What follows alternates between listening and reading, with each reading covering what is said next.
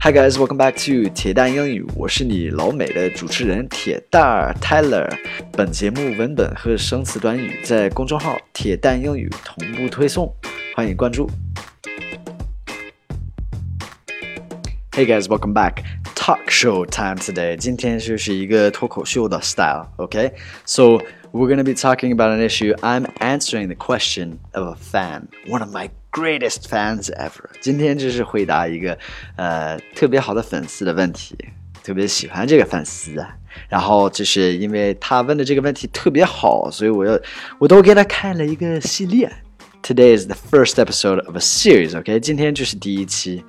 嗯、um,，This is a really interesting topic，非常有趣的 主题。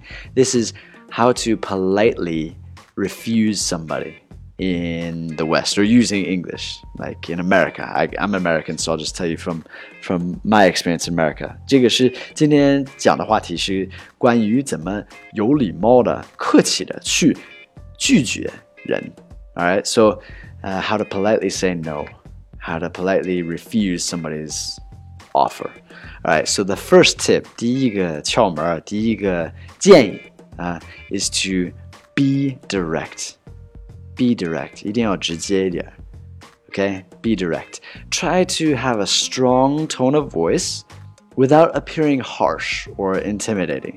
就是你的语气一定要就是很有自信的，不要太弱了啊，但是不要太狠了。 It should be obvious that you're not available, but that you appreciate the thought. 应该是很明显，就是你是没时间去做这个事儿，但是也得表达感谢。懂得感恩，right?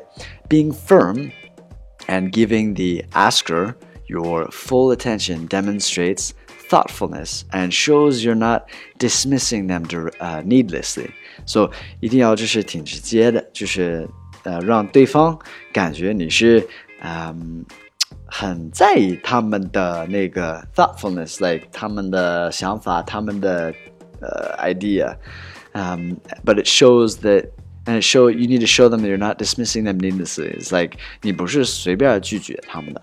Now, uh, well, I've got an example here. I wrote up a little dialogue. 呃，因为这是就是这个 be direct 直接一点，嗯， 这个 point 我写了一个对话。All right, so two people.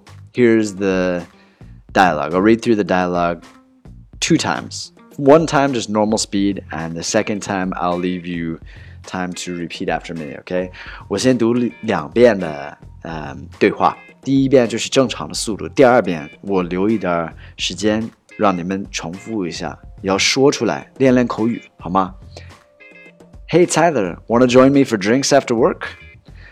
No thanks. Thank you for the invitation, but I've got to get home to my wife and son. How about tomorrow then? Sorry, man. I really enjoy my evenings with my family.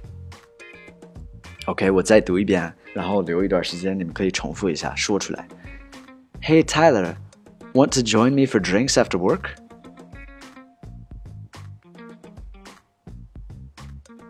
No thanks. Thank you for the invitation.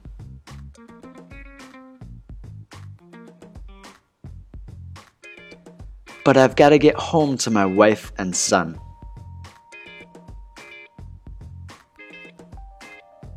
How about tomorrow then?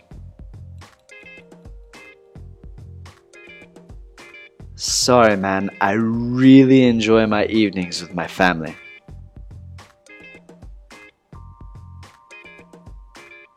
Okay, so this is the first tip be direct, be strong.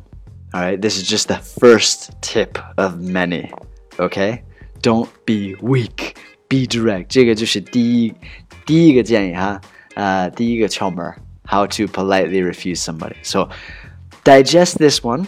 消化一下啊，and tomorrow I'll have a new one for you guys. Okay, 明天我再发一个，all right?